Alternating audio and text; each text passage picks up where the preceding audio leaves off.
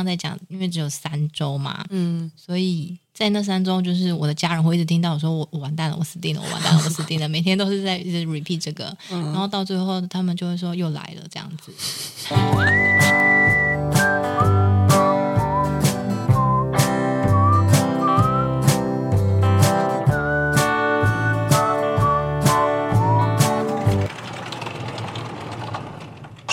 叮咚，欢迎来到地方阿姨便利店。本节目由 Off Book 言外企划监制放送。今天这一集呢是阿姨独册新品上架的节目。那我们今天很荣幸邀请到地位手帖的主编董静伟，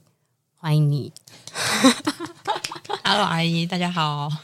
那就这么破题，好像就是有点突破大家的想象。那我自己很喜欢看这本杂志。我记得就是第一集出来的时候，我就觉得，哎。这个杂志它不讨论任何的呃一个很明确的地区跟字体，然后他就用我记得第一集是流动生活吧，对，没错。对，然后这个题目我看完之后，对于我当时的我有带来很多的想法跟思考，就是究竟我接下来要往哪里去？然后比如说考虑回乡这件事情是不是可能性？就两个地区的地域生活这边，我怎么样去思考我未来的生活？这本杂志呢，一直以来都是静伟一个人一人出版。所制作的。那其实大家想想看，一人出版他怎么样编辑这个杂志，他其实是非常大的工作量的。可以先从请静伟聊一下，就自己的工作形态，包含你其实前面历经的乡间小路，它其实是一个农业杂志嘛，希望农业的这个主题，它可以介绍给大众。那一路做了七年的时间，然后到现在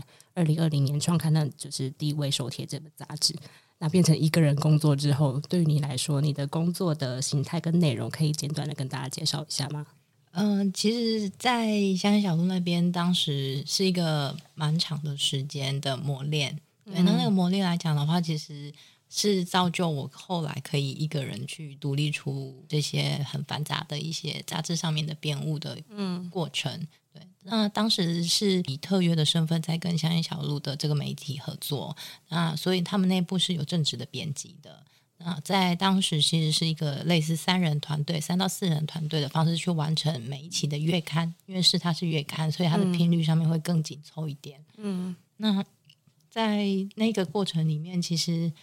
嗯，我觉得某种程度也在我当下的生活情境下面有很大的冲击，因为当时我还是是带着小孩工作的身份，对，所以某种程度我必须要在育儿的时间里面以及个人的生活里面，再把工作处理处理的很好。那因为当时那个工作是我渴望很久的工作。我自己已经全职带小孩带了五年的时间，其实已经想工作想到快发疯的程度，想要逃离小孩，就是很渴望可以跟外界的人互动跟接触。嗯，对。那所以在那个 moment 的时候，我有这样子的一个合作特约的机会，我其实不把它当特约，我其实是用全职的时间来心力来。对待这份工作，嗯，对，那只是在谈时间上面的话，我还是需要比较大的弹弹性，嗯，所以包含当时跟内部的正职的编辑，我们都会很明确的去找到我们的可以共同开会以及就是联系的时间。那像我们的时间可能就会因为因为配合小孩的作息，嗯，或者是可能白天是一个时段，那下午因为小朋友可能要睡午觉，嗯，要避开，那再来就是晚上，再来就是深夜。比较没有办法像所谓的上班族是一个完整的一个工作天，然后晚上也是一个完整的休息时间，是困难的。对，那我觉得，因为在那样子的一个过程里面，我就学到了蛮多的针尖三 三三个职业，或者是。同时处理很多事情的一个能力，嗯，就印象蛮深刻的，就是其实那时候会有常常在电脑上面会需要做大量的联系，不管是对外的作者也好，或者是受访者也好，或者是呃里面的同事，但是其实小朋友在旁边肚子很饿了，他可能是想说妈妈快点，对，所以我必须我常常。呃，奔波在厨房跟电脑前面，哦、对，哦、那其实就会在这种零碎的时间内，把事情就是我觉得训练的越来越有素一点，嗯嗯，嗯对，就变成时间管理大师，就是 跟嗯、呃、控制狂这样子，什么都要听我的才行。应该就是那种搭车回家路上会想办法赶快就是也分散掉自己的工作的业务，或是等一下比如说买菜的时候就在那个车上用 Uber 订订，然后让他送到家里来。会尽量把这些都调配好。就是我，所以我有一点到现在会有一个后遗症，就是我会变得比较容易没有办法等待。哦，对，就是我觉得时间都要衔接的刚刚好，所以让我等待，我就觉得我的时间，我的时间不见了。对，我等一下还有很多稿子要写，然后小朋友的小朋友的那个还有很多状况需要照顾。对，就是我的时间其实都一个拉一个。嗯，对。那延续那样子的工作形态，进到呃自己创立了地位手帖之后，其实那个情况是加剧的，嗯、因为只有我一位嘛，嗯，所以我就必须。呃，承袭前面的这个 能力，再把它那个加强化，再更积极，技技能性要再更强一点。嗯，对，所以我的如果一天以一天来讲的话，其实我的我算是以出版圈来讲，我算是成型人吧，嗯、因为我都很早。把小孩送去学校之后，我就会开始发讯息，疯狂的骚扰大家。然后通常那时候大家可能都还在还没有起床，或者是甚至才刚起床的状态。但我已经先处理完一波了，嗯，我先把件都先发出去。嗯、对，然后那你真的是完全跟也许现在的出版业界有一些人不一样，有些人真的是晚上就是或中午的时候才起床开始处理事情。没错，没错。所以我就是会抓那个时间差，包含可能跟我合作的设计师，我们也都要先讲好。嗯，可能是晚上他会给我什么，然后我早上他们在休息的时候，我赶快处理再回给他们，嗯，就会有一些时间作息上面的那个安排需要去沟通，嗯，对。但早上就会是我很对我来讲，早上是一个很重要的一个工作时候，那我会很把握那种就是呃比较完整的时段，早上其实就是。对，然后过了中午以后，因为年纪大了一点，就是体力 或者是精力上面就会需要去睡午觉，专注力会下降蛮多的。对，然后那时候就会做一些比较例行性的动的工作。哦、对，然后这个都是在没有外拍采访的的的一个作息底下。嗯、然后其实到了大概五点左右的时候就会消失，不管我在处理什么样的约，都是会先去离开，先去接小朋友。那也不是五点接回来我就会开始工作，就是。我还是会希望，就是对小孩来讲，他是不是妈妈只是接他回来，但我还是一直在电脑前面工作的状态，所以我会一直消失到大概，简单讲就是到小孩入睡。嗯、对，除非有些我们呃，当然是赶稿或者是在要准备送场的时候，我都会间歇性的再回讯息，可是都相对简短许多。嗯，但比较有办法坐下来完整的思考跟回复的话，就会是等到十点之后。嗯。对，那有时候更很很，有时候就是明明就已经约好说晚上我们要开会，或者是晚上要提供什么东西。那你晚上十点之后才能开会耶？对，我所以我很常在那种很可能，甚至因为我也要配合对方呃受访者或作者的作息，他其实有时候都很忙碌，嗯、所以我蛮常在十二点甚至一一二三点都有跟作者沟通讨论过的经验。嗯，对，然后我觉得现代人都很不容易，就是了。那你你有自己的就是自我的时间吗？这么听起来，因为你几乎早上把小孩送去送出门，或是等他入睡以后的时间，都还是在处理工作。嗯，自己的时间其实就会是，如果我觉得有需要的话，我会抓的就是刚刚讲中午跟下午，就是比较昏沉的时段。嗯 昏沉的时候可以干嘛？昏沉的时候就是可以比较可能会看一下书，或者是看一下剧这样子。嗯、对，有一点点自己的时间，但坦白讲，那个时间都很零碎。嗯、对对对。嗯，嗯，那因为我们刚刚前面也跟观众提到，就是地位手机，它其实是呃一个人。出版嘛，就是静伟他自己一个人从发想题目，然后包含把整个执行编辑的工作，然后整个口误起来，然后再来送样，然后发印，然后到通路上去。可是这个想题目的过程，你怎么去做这件事情呢？我很好奇，就是什么样的时间点，然后因为你也没有 partner 可以一起讨论。嗯嗯、呃，其实想题目是我一直是很享受的一环。嗯，对，那。我就想题目这件事情，它不会发生在所谓的工作时间里面。我蛮常的想题目，其实在我在移动的过程里面，嗯嗯、因为我本身也会常跟着采访或者是开会，嗯、有不同的机会到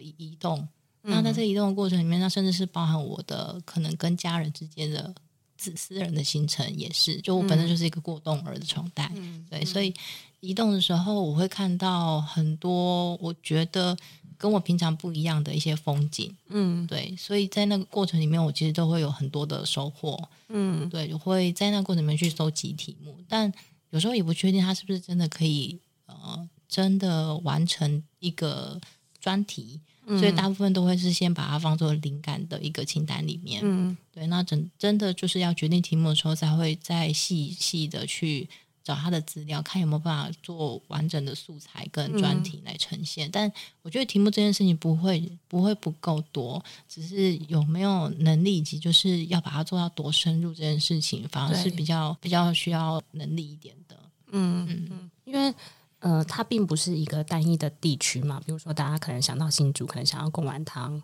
那或是比如说现在各个地方政府其实有很多。呃，地方自己的刊物，比如说屏东本市，那呃，地位手底它其实是用一个现象，或是你们发现到的现在地方正在进行的某一种状态也好，然后把它集结起来，就像刚刚静伟讲的。可是这个东西，像刚刚提到，就是说这个东西其实一开始是蛮抽象的。那你要怎么，就是刚刚说找题材，然后找作者，有一个固定的模式吗？比如说，因为杂志一本，它可能前面你有一些，比如说地方观察。就是固定的专栏，对，然后这些东西其实是有呃固定合作的 partner，可是中间的那个特辑的部分，怎么样去结构它呢？我还蛮好奇的。嗯，我其实嗯，有时候在对外就是分享的时候，也会有读者或是参与者问到这一块，嗯、然后其实对对我来讲，我都不会，如果没有人问的话，我没有去思考过这件事情，嗯、因为可能是因为我自己的喜好以及就是。嗯、呃，前面在做仙山小路的时候，已经搜集了蛮多的相关的，呃，比如说我喜欢的人事物，嗯、他们在什么地方做什么事情，嗯，我已经有一个概略性的了解了，嗯，那再加上就是离开乡间之后，其他社群媒体又更加发达，对，所以我我简单讲，我已经在那个同温层里面了，而且可能是深层的，嗯，嗯，所以在怎么去找到这些对应的人，对我来讲，它不会很困难，嗯，那既有这些。嗯，有一点点，嗯，累积到一定的量的这些地方工作者啊，或者是在嗯回到返乡或者是移居的人，他们的生活里面，我就可以再做一个比较通盘性的一个观察。嗯，所以我的题目某种程度也会是由他们来的。嗯嗯，对。那怎么至于怎么把它结构化，这个其实就会我会回到最初，我为什么要做这个题目的？我会很在意我为什么要做这个题目。嗯，对，就是像我们。呃，在十三期做那个地区赛队这个题目，就是没有人会想到第二手铁要做这个题目。然后，我看到那阵就说，哎，地区赛队有这种东西哦，就是我突然发现到，我没有我没有关注过，甚至我没有自己去察觉过这件事情。对对，然后也有主持人，就是呃，广播的主持人，他也问过我说，我怎么敢做一个这个题目？因为他说这个应该很难卖吧？嗯、对。嗯 他好直接，因为他其实就是一个基本上很少人关注，那或者是没有在没有人会特别去把它拉出来做一个专题的一个题目嘛。但一开始想做这个题目，其实起心动念也很简单，就是如果大家有在看就是职篮或者是直棒的话，就会发现我们的队伍前面都会加上台北、新竹、桃园，然后。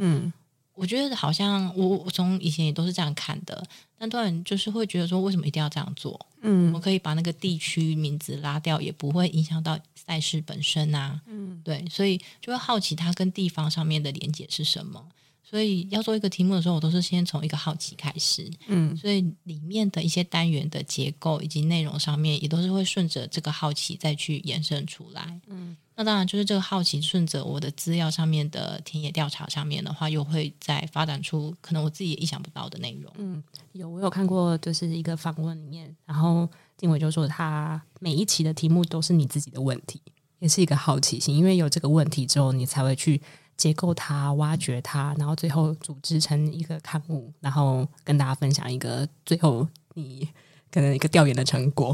可以这么说吗？这样子，嗯。因为我其实有时候会很羡慕有呃，因为像我本身就是呃，大学毕业之后就没有再进入研究所，嗯嗯，嗯呃，经历过所谓写论文的这个阶段，嗯嗯、所以我有时候会很羡慕，就是有写论文经验的。虽然大部分都跟我说那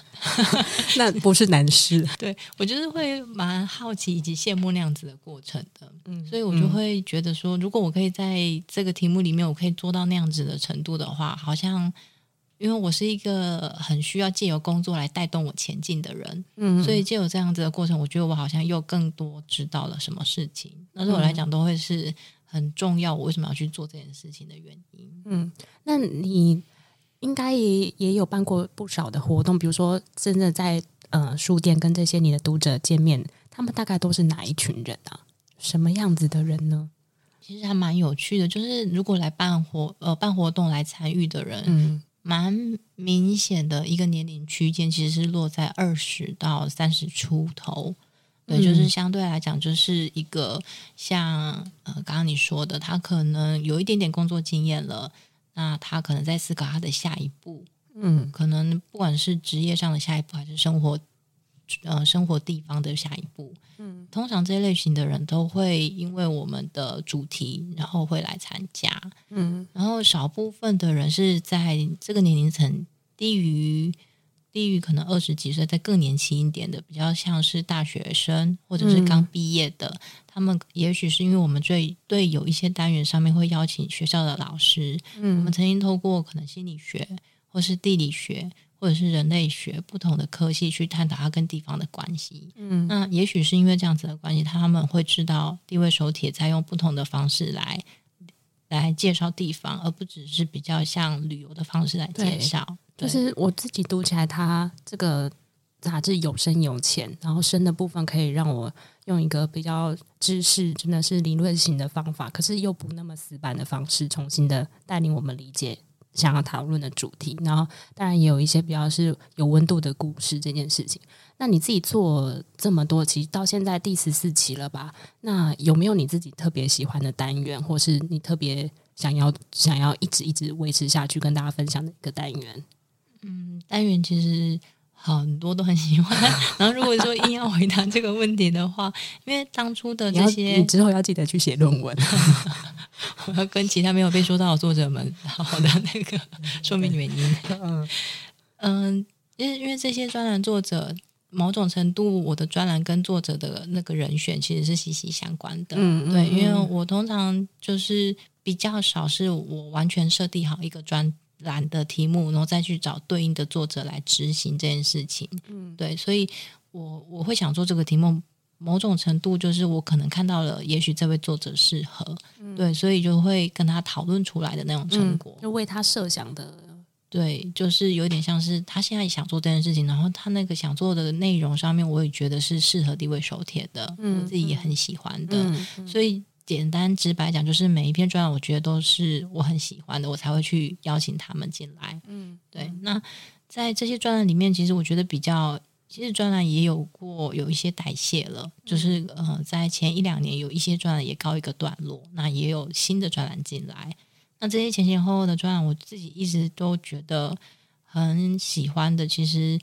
嗯，会有一个是在内容在中间中后段那边有个叫铁皮屋探奇的，嗯，那就是一个高雄的一个呃纪录片导演，然后他也是一个摄影师陆岳先生他负责的。那其实跟他在联系这个专栏的时候，我本身就知道他很喜欢拍一些奇怪的房子，嗯，对，所以有这个想法的时候，我跟他讨论的时候，其实也蛮快就一拍而。一排就是集成了这样子，嗯、那再加上其实大部分如果看他的作品的话，都是摄影作品或者是纪录片作品，他的文字的产出相对来讲是比较少的，所以我觉得这个单元有趣的是，可以借由虽然他的字数的篇幅不会很多，嗯，可是你可以看到一个摄影者、影像工作者他的想法，其实也是很扎实跟很细腻的，嗯，那包含里面每次他选的点都是他自己去选的，通常我们专栏的内容。都是以作者来来来，他们自己去筛选为主，就是比较我不会去干涉他们，嗯嗯嗯，因为我会找他们，就是想要看到他们的，就还是会把弹性留给他们，让他们自己去发挥。没错，没错，嗯、对，所以就是其实每一期收到的稿子的时候，我都是当一个很第一手的读者，我是抱着这样的心情，嗯、对对对对，嗯、所以这个专栏我觉得它厉害的地方就是它的影像跟文字上面。尤其当你知道这个作者的一个背景的时候，你会觉得他很特别。嗯，那当然，这个内容上面也是，呃，铁皮屋那里就是我们每一期都会去介绍一个由铁皮屋为主的一个建筑物。嗯、那我们其实介绍过很多种，可能包含，嗯、呃，像是港口边的修造船厂，嗯，对，然后当然住家也有，然后还有庙宇也是，嗯，对，然后甚至还会去介绍到。嗯，移工他们自己用铁皮屋搭建起来的祈祷室，嗯、对，那这些其实你叫我去生出来，我也不知道去哪里生。对啊，而且我应该说这个题目，它铁皮真是其实很台湾，它不是真的不会限制在某一个地方这样子。可是要找到这个切入的角度，其实蛮难的。刚好他有一个这样子的兴趣，是吗？很仰赖作者本身，对，对他的兴趣，就是因为这个专栏不能不能开天窗，所以我就会 push 他。一直去外面走访，这样。他本身真的就是一个走访的很勤的人，嗯、但就是有这个专栏，我觉得其实专栏在跟作者之间互动也是有趣的，因为作者也会 feedback 给我，就是他们因为做这个专栏之后，会看到或者是留心的角度就不太一样了。嗯，嗯对，因为像包含，嗯、呃，我们另外一个专栏叫野书简，嗯嗯野野外的野书简就是互相写信嘛。嗯，对，嗯、我们就邀请两个。都是自然生态的工作者，嗯，然后还有本身他们也都是插画家，他们用很短的篇幅，每个人每每一次都只能写九百字以内，嗯，用写信的方式书写给对方，他们而且每次要带到一种物种，嗯，动物、植物都可以，可是要融合他们的生活经验，嗯嗯、他这也简直也在出考题给对方，对。就是都喜欢设很多关卡给对方。我觉得他的作者，你的作者可能也都蛮 end 的，就是哦，这个题目好难哦，来努力一下好了。所以我的作者都，我觉得某种程度，我的作者都必须要有一点点像是跟我一样一起做论文的那种心态。嗯、对，你没有办法是用过往的经历直接做转化就产出给我的。嗯、对你也没有办法是接到这个题目你去出击一趟就完成的，嗯、相对来讲是困难的。对，所以他要融合很多这些的。专业也好，或者是写作技巧上面 的写作技巧嘛的能力，因为其实短篇幅比长篇幅难写。是啊，对，所以我觉得在这样子的互动里面，就有时候有时候也会发现，有些作者像我们另外一个作者在最前面的，我们有一个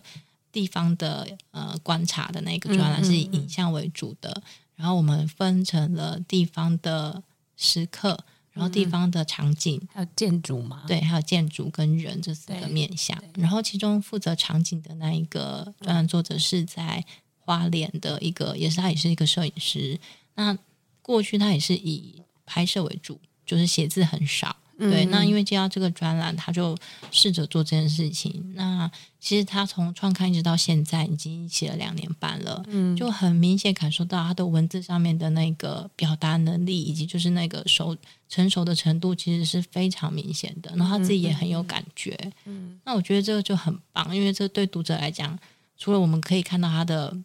平面作品之外，那在其中工作的人，我们都可以感觉到我们。彼此的一些收获，嗯，对，那我觉得这是一个很理想的一个合作形式。嗯，我觉得听起来就是你跟这些人都是在共创这本杂志的感觉，就是你把弹性也给他们了，然后他们也在这个题目下面发挥到他们最极致一个完成论文的心情，就是 就是这个是一个大家一起互动出来的结果。对，对，所以我我我我其实一直都会觉得第二手帖。虽然就是以正直的，刚刚讲是我我编务的部分是我没有错，可是，在内容的部分会有这些丰富度跟多样性，都是大家共创出来的。嗯，就算是在特辑里面，特辑里面的工作形式比较不一样一点，可能编辑部这边的企划或者是细节会比较再更详尽一点，但是这也很仰赖就是每一个，因为我们配合的文字记者跟摄影师尽量都会是在地方上的，嗯，我们很少是从。比如说，我们如果有台中的案子或花莲的案子，我们几乎没有从台北派人过去过，嗯、就直接从当地找适合的编采的人写稿的人。嗯、对，所以其实，在各个乡镇县市，我们都有这样子不同的组合。有很多那个怎么讲，把条啊，就是你的条啊卡，条啊卡，对，条啊卡，不知道大家听不听得懂？就是你知道，每个地方都有自己的，就是怎么讲。庄脚，对对 庄脚，对我都好怕庄脚，他都不接我的案子，因为就是你一个人真的再也没有办法下乡了。下乡的程度多嘛？就是比如说一本刊物，你的制作期因为是双月刊嘛，所以两个月的时间，可是加上前后印制设计的时间，实际上真的这些编编采的工作时间应该一个月多吧？没有那么多，一个月，对，就是可能甚至只有三个礼拜。哇，Wow. 对，所以就是实际上编采的时间，就是你呃，编采就是指就是我们发发采访的跟摄影的的案子出去，然后他们开始执行，嗯嗯、以及执行完之后再交稿，这整个过程通常是三个月，三个礼拜啊，三个礼拜，对，三个礼拜而已，礼拜。对，所以其实他们通常都是已经很有经验的，然后过去其实有些也是在乡间小路累积下来的合作关系。嗯，对。那在这样子的关系底下再去延伸出来，就会、嗯、当然也会有合作过觉得不适合的，嗯、或者是合作过觉得也很棒，然后就会持续变成固定条啊卡的那一种。对，嗯，对。但是因为就是。嗯，我刚刚说这个是因为他们也都在地方上面有很有他们自己的生活经验，而且他们人脉应该也比你组织的更密集，可以发掘到更多的故事。就像那个遗住者告白，或许就是他们在地方发现的一些结果，这样子。对，就是我们会需要实际在当地人来告诉我们这件事情。嗯、那甚至我们也有过，就是。可能已经编辑部这边都已经计划好要访谁，然后已经访纲什么，我们都拟好了，然后也告诉文字记者说：“哎，我们前面已经有获得哪些资讯了？那当天你们会遇到什么样的状况，以及拍摄的流程，我们当然都会完整的提供给他们。”嗯，那在他收到这个单子之后，他可能就会作为一个相对在地人的角色，他会提醒我一些可能里面的角力关系。嗯，对，因为可能我们这个案例里面会访的可能是四五位。然后他会提醒说：“哎，这个跟那一个 A 跟 B 可能嗯、呃、不太和睦。对对，就是或者是他们的彼此的角色有一些在某些情况下是对立的。嗯，那这个如果不是他提醒我的话，我坦白说我是很难去察觉到的。嗯、对，所以这个部分我就会很需要仰赖在地的人，或者是他们比较有实际的呃互动过的，因为可能他以前有采访过，他会有一些新的、嗯、我不知道的一些资讯出来。”那我觉得这就也是一种共创的结果。嗯。那刚刚听到三周，我觉得有点真的不可思议，就是就是一个人要完成这么多的编务工作，然后呃年纪也有一点的，很很有一点了。有有开天窗的时候吗？就是真的就是差那么零一零几，你看怎么讲？差那个最后那一步，觉得快要爆炸了，死定了。我我讲到这个，我就可以分享一下，就是每一期的，就是刚刚在讲，因为只有三周嘛，嗯，所以在那三周，就是我的家人会一直听到我说我我完蛋了，我死定了，我完蛋了，我死定了，每天都是在一直 repeat 这个，嗯、然后到最后他们就会说又来了这样子，但是因为每一期到截至目前为止都是顺利的，还没有真的开天窗过，那、嗯、那就是一个过程中很紧张，然后会一直希望我会。变成说，我会在每个环节，我是那个需要让前面这个进度可以过渡到下一个进度很重要的一个角色。嗯，对对对。那也因为是那个角色，所以所有的那个压力就会承受点就会在我的我的身上。嗯，对。那我就是要抠所有大家的人的那一个嗯的人。对。那你有想过要找一个 partner 吗？有，欢迎大家来。哎，大家赶快投啊！需要一个跟静伟一起工作的人。嗯嗯，我就是其实一直都很想要找，就是呃可以一起共事的团队伙伴。那目前的话，其实呃以地位手体这本来讲的话，蛮多是仰赖外部的、呃、编采团队。对，嗯、那当然就是我自己。有有有时候时间上面可以的话，我也会到现场，但是我没有办法是做那个执行者。嗯，对对对，我主要是做联系者跟企划的角色。嗯，那如果有一个其他的伙伴进来的话，我觉得像我自己已经跑到现在已经十十四期十五本了嘛，那我觉得某种程度就是也会有撞墙期。嗯，我会很希望听到不同的声音。嗯，那因为。期数变多了，所以某种程度我的操作方式也越来越习以为常。那我觉得那就没有火花了，嗯、它就会变成有点像例行的感觉。嗯、虽然我例行工作的样子，对，就是我虽然知道这个内容这样做一定没有问题，可是它就是没有一个碰撞感了。嗯，对，所以我觉得有新的人力进来讨论的话，我觉得他会为这本刊物有一个不同的一种样貌出现。嗯，这很重要。嗯。那你今年跑了很多书店呢，做了那个面包书的巡回讲座，这个是自己深入地方的感觉怎么样啊？有什么样的故事吗？就是有趣的故事或发现？我们这个面包书的巡回讲座其实真的很有趣，就是我们总共走了十二场，嗯、对，然后都是在全台湾的不同的乡镇的独立书店，我们是跟独立书店配合为主。那这个活动主要是由我们发起的，那。再加上独立书店也都算是很热情的一个呼应之下，我们就一起。那有些独立书店其实坦白讲，我先前没有去过，对，都可能在网络上面知道彼此而已，嗯、但不见得每一间都去过。原本只是联友，很多都是联友，包括我跟很多的合作者都是联友关系。嗯，对。嗯、那在这样子十二场里面，我们是把它算是蛮密集的挤压在三三个月里面把它跑完，基本上就是一到两周会有一场。嗯，对，所以我就那时候很有那种巡回。巡回巨星感有没有？其实身体非常吃不消，嗯，对。但是因为这样子的呃过程里面，我去，比如说像我去到苗栗，苗栗的独立书店跟邀约很热情，所以苗栗我就去了两趟、三趟都有。嗯，嗯，那在跟苗栗的书店互动的时候，我就会发现在地的人，他们嗯、呃，不管是开书店的老板，或者是来参加的听读者们。他们大部分也都是从事跟地方事务有关的，嗯、对，他可能本身是正在创立自己的品牌，那有的可能是正在制作小旅行，或者是比较体验类型的这样子的一种工作形态，他们都会很大力的来参加，但是他们在参加的过程里面，就有会很想要知道，像他们这样子的、呃、人。多不多？然后其他的地方，大家会遇到什么样的问题？大家在寻找同伴，就是很需要经验的交流。对，嗯、那我就会在这个不同县市之间的这样子的互动里面，感受到有一点点地域性的那种感觉，地方上面的差异。下面 Legal 的感觉就是大家都很积极，嗯，然后很热情的想要去展现出他们的一个成果。嗯，对。高雄，高雄也有一场，但是因为高雄那时候我们是在三余书店，嗯。我觉得就是那个对比性就会很强，因为像三余书店他们也算是蛮常举办讲座的，可是因为他们毕竟是也是在高雄的市区里面，对对，所以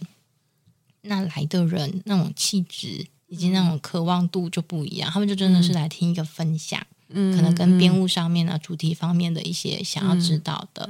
但是就不是地方的参与度的那种感觉，对对，他们渴望想要从里面得到的资讯就不一样。嗯、我刚刚看的时候，我想要问一个问题，就是在做这本杂志已经两年半了吗？有让你真的很灰心的时候吗？原本因为访纲上面原本是写最幸福满足的一刻，嗯、但我我现在突然觉得我应该换个，嗯，想问一个换一个方法，就是有让你觉得真的，嗯，灰心的时候，灰心的时候，对。应该没有想到放弃，因为可能也不会走到现在，因为还是继续很 M 的继续做每一题的那个论每一集的论文。但有有那么一刻让你觉得啊，好像真的嗯有点撑不下去了。嗯，会如果是以灰心的部分来讲的话，就会比较像我刚刚就是有稍微提到，就是我可能会分心理跟生理两个层面。对，那生理的部分的话，就会是有时候会觉得呃。我就就很像，也很像仓鼠一直在跑的状态，对，嗯、所以我几乎是不能停的。假如我今天停了，我明天就要跑更快，嗯，就是那种的 速度感，就是是压力赛、耐力赛。对，那身体的部分，我觉得，所以比如说以我个人的作息来讲的话，如果可以的话，我周末都会人间蒸发，嗯，对，因为我们的联系上面是不会断掉的嘛。嗯、那包括我自己，有时候也都是在深夜的时候发发出一些联络这样子。嗯对，那所以周末的时候如果没有很紧急的话，我基本上会选择就是先不用马上回应。嗯，对，那那个对我来讲的话，在心理上面都会好像是一个 breaking 的感觉了。嗯，对对就是有点像，我不知道这算不算逃避啦。嗯，但是就是至少我把工作跟生活稍微区开来一点。对，那但是因为我们被 M 太久了，所以就觉得这件事情很 很不道德。就是很不 OK，怎么可以这么没有职业道德？没有，因为你还是有很长时间在工作啊。因为像你刚刚讲，你有很多私人的时间都是你想题目的时间，所以我觉得还是要从外的环境去得到一些新的灵感。这对，就是真的是你把这个东西当做一个创作的人来说很重要。没错，没错。这有时候其实我在目前的时间状态底下，其实是很难。很难主动的察觉这件事情，我通常就是可能像你提到，就是某些时候，我觉得可能，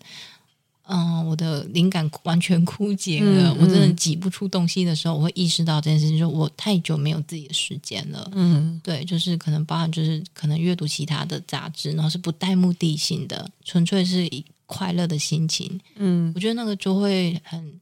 某种程度就会提醒我说，你太久没有做这件事情了，你都只有一直输出，输出没有新的获得，没有输入的时候，我就会觉得我整个人要被掏空。我相信大家做出版品或者是做创作也都是这样子的状态，嗯、对。嗯、但到目前为止，我都是要很被被动的式的提醒，嗯，对我还没有建立起一个很良性的这样子，就是说，哎。呃，什么时候我应该要去做输入了？嗯，我还没有，就是都是很被动的被发现这样子。嗯，嗯对。那还有一个灰心的原因，就是有时候会看到就是销售数字不好的时候。嗯，对，因为你毕竟自己也是老板呐、啊，对，也是身兼经营者的角色。对对，所以就是嗯、呃，因为我自己我对我的内容在制作过程以及在呈现方式，我对我来讲，我都是做到问心无愧。对，就是在以那样子的一个角色，以以以这样子的的立场来工作，对，然后也不是因为我有多 M，就是真的，我真的好想知道这件事情，然后我真的很想把它做的这成这个这样子的版面，对，那我觉得这对我来讲都是快乐的来源，对，但是在我我觉得就是我跟所有的这些设计啊，或者是编采团队，或者是作者，经过这些过程之后，呈现出来的出版品。它可能被购买或者是被阅读的机会减少的时候，我就会觉得有一点灰心，嗯，就会觉得，哎、嗯，我们我我找了一群好棒的人做了这件事情，嗯、但是看到的人好少，嗯，对，或者是嗯、呃，因为看到的人少，那所以被喜爱跟被支持的机会就相对来讲比较低，嗯，对，我觉得这部分有时候会让我也有点灰心，嗯，对对对。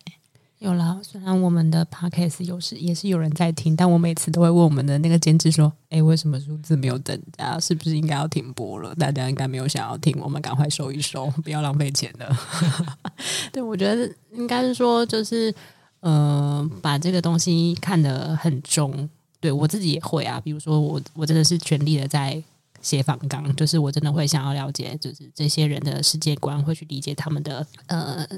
不管是做创作的人也好，或是写书的人也好，那他们所有的故事之后，我才开始写这个访纲。然后常常就觉得自己写访纲好像写得很开心。然后比如说做那个一九九零年代的这些调研，我也做得很开心。然后录完之后也很开心，但是收听率呢？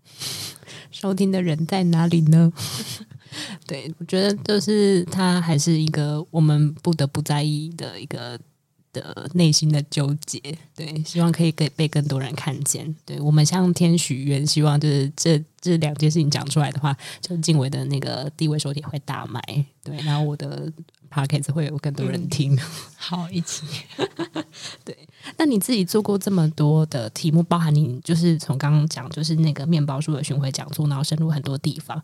你有想要移居移住的地方吗？就是现阶段可能还在小朋友还在念书嘛，我记得是小学嘛。对那有没有下一个阶段？不管那是什么时候，你想要移住的一个地方呢？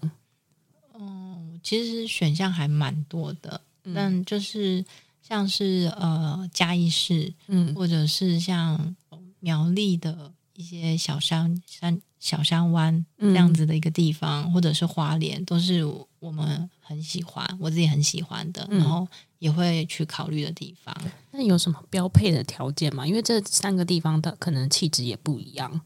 比如说像我的话，我自己就是希望说，哦，我住的地方一定要有一个书店，就是我可以常常进去里面找灵感，然后再退。退一步想想说，哦，除了书店之外，好像也不够。我想要再有一个电影院。我发现有电影院的话，好像只能住在都市。就是你怎么样，你也不可能自己做一个电影院吧？嗯、对，所以就会觉得说，哦，那我我要适合住的地方，好像还在摸索的感觉。那你刚刚讲的那三个地方，它有一个什么样子的特质，吸引你想要搬过去呢？我我其实，在做地位手帖的时候，其实某种程度，它刚好是我很想要搬离开台北的一个时候。然后因为后来就是很认真的去分析，以及就是讨论，跟跟家人讨论之后，发现短时间内是有点难成型的，所以我就把所有的欲望都放在书里面。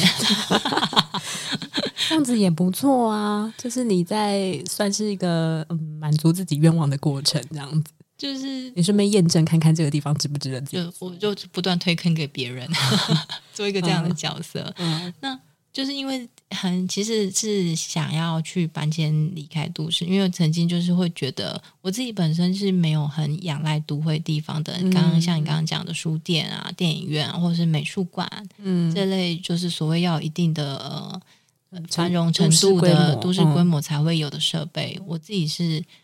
我我觉得我没有非非它不可，嗯，对，所以。有时候去分析自己的生活习惯，就会发现我其实住在任何一个乡镇都还算可行。嗯，对。那我自己会比较在意的，其实很民生哎、欸，就是、嗯、因为我有小孩，我有小孩，对，所以我一定要在意的是学校。哦，学校。那以我的呃，可能就是朋友圈里面也都是家庭的成分，然后也有人就是选择在小朋友还在国小阶段就就从。台北搬到台东，嗯，那其实他们在搬迁的过程里面，学校觉得是关键，嗯，对，他们会甚至影响到他们本来在花莲，但是会因为这样搬去台东，嗯，对，所以我的考量也都是学校或菜市场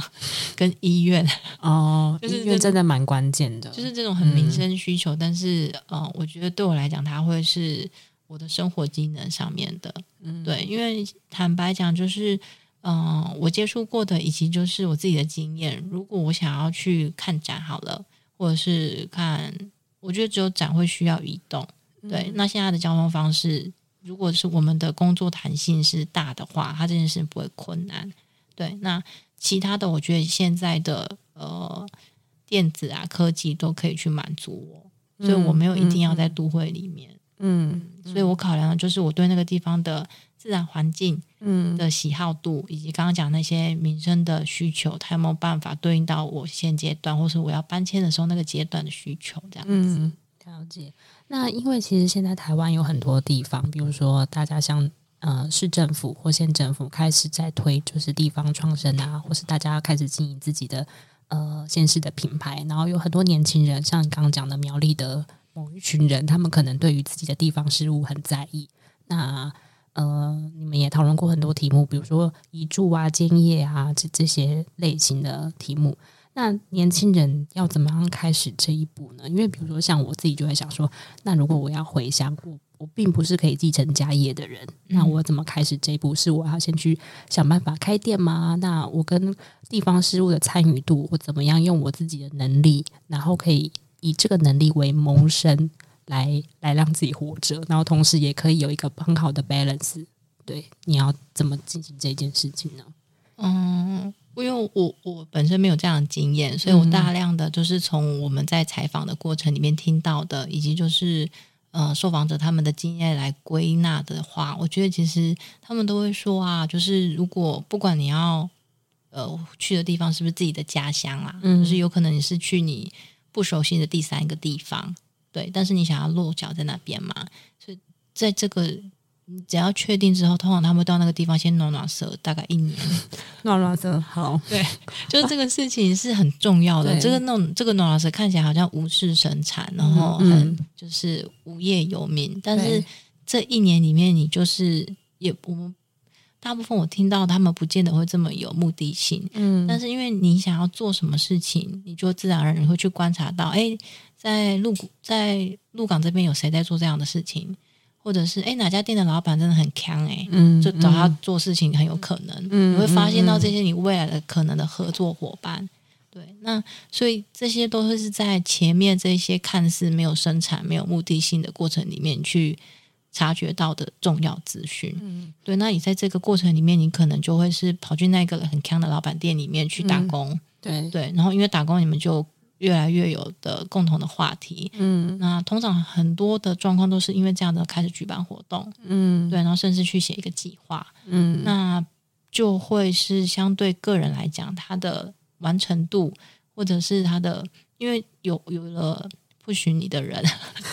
或者是要扛大家一起扛，你不能不、哦、你不能不扛，要有 partner 啦，对，要 partner，对，就是。通常在这样的过程里面的话，成型的机会就很高。嗯，对。那也有也有蛮大的一个方式是借由实习，嗯，或者是志工，嗯，因为像其实像很多地方上面的活动，现在不见得都会是地方政府举办，嗯，有很多像新兵生他们也都举办了很多年的那个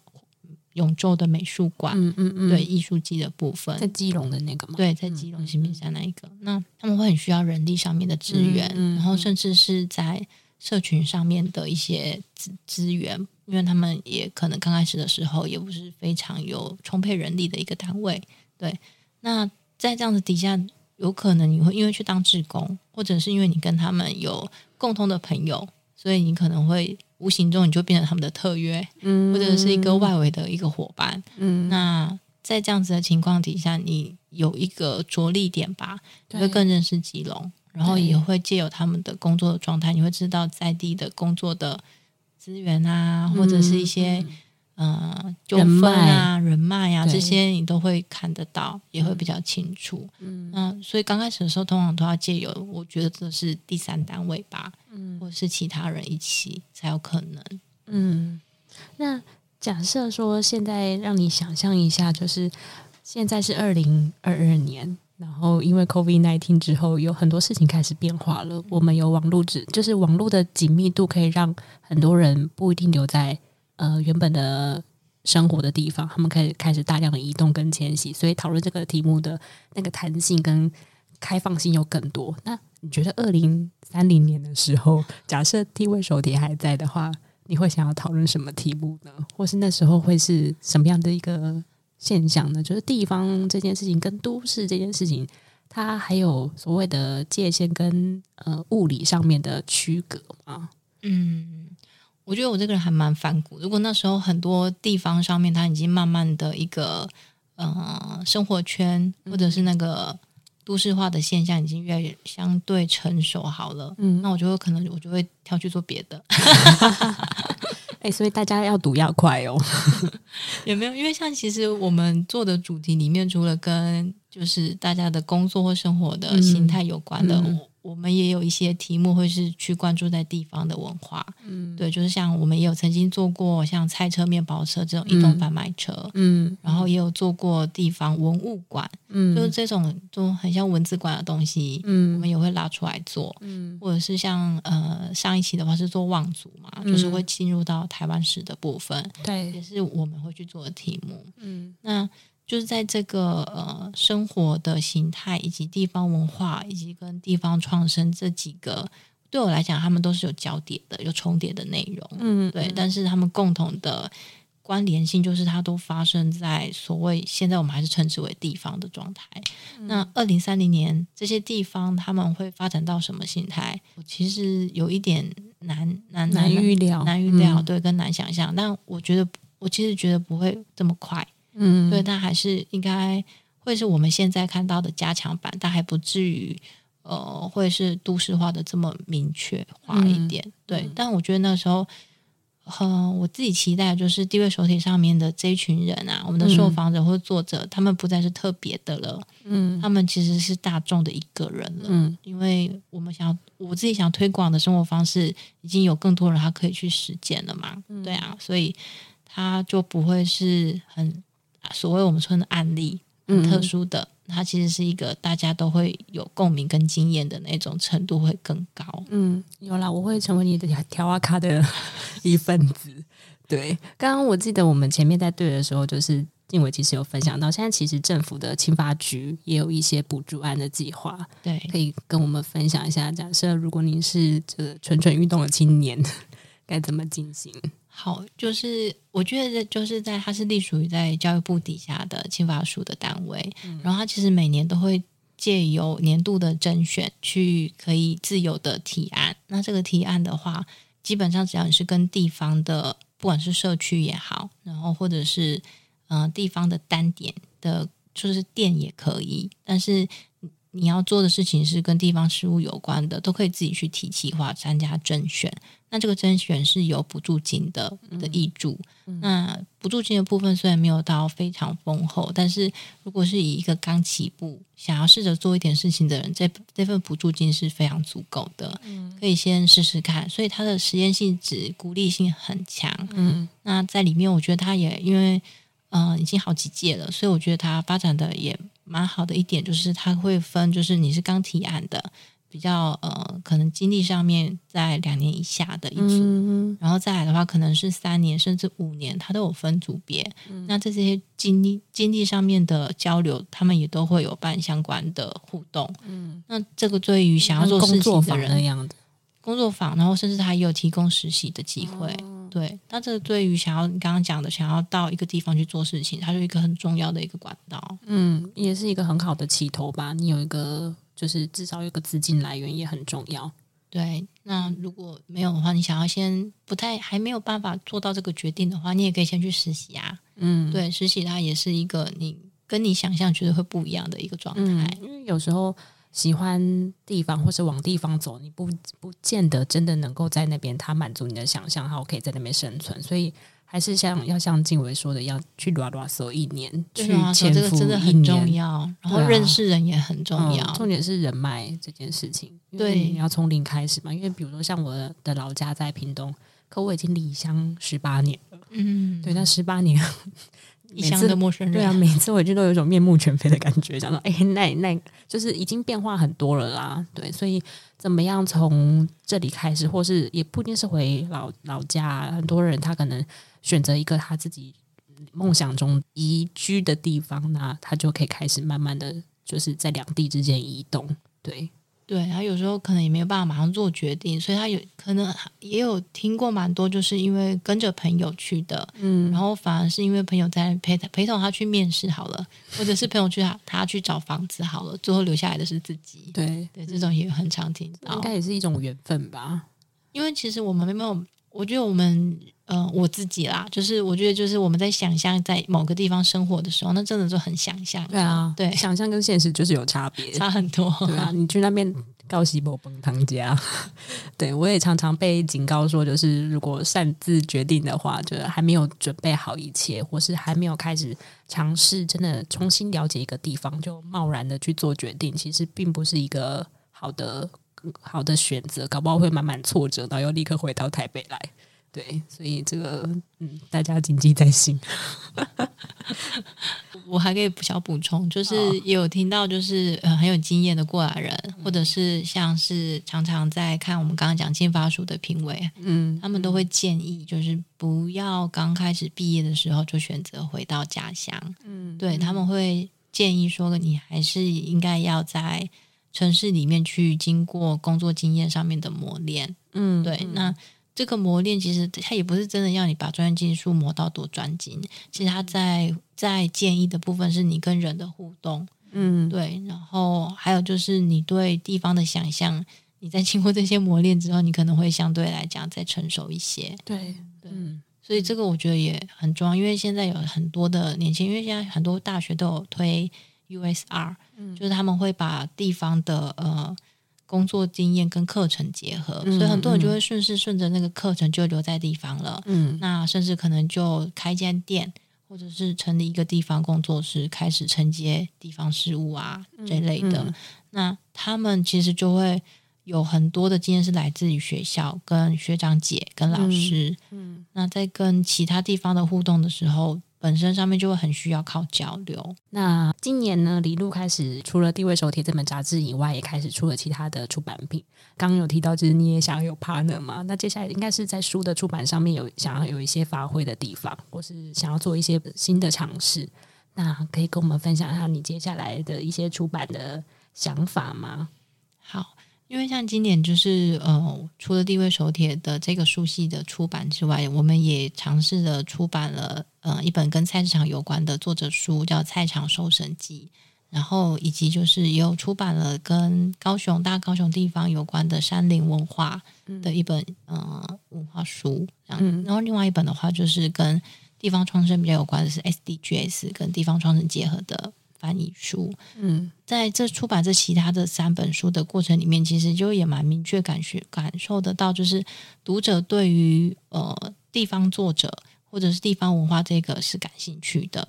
对，所以我们在接下来的出版的一个项目上面也会有比较多是找在地的作者，嗯，来。来邀请他们出书，嗯，那因为我们在地位手帖制作过程里面也认识了非常多优秀的作者跟受访者嘛，嗯、所以他刚好是一个很顺势的一个很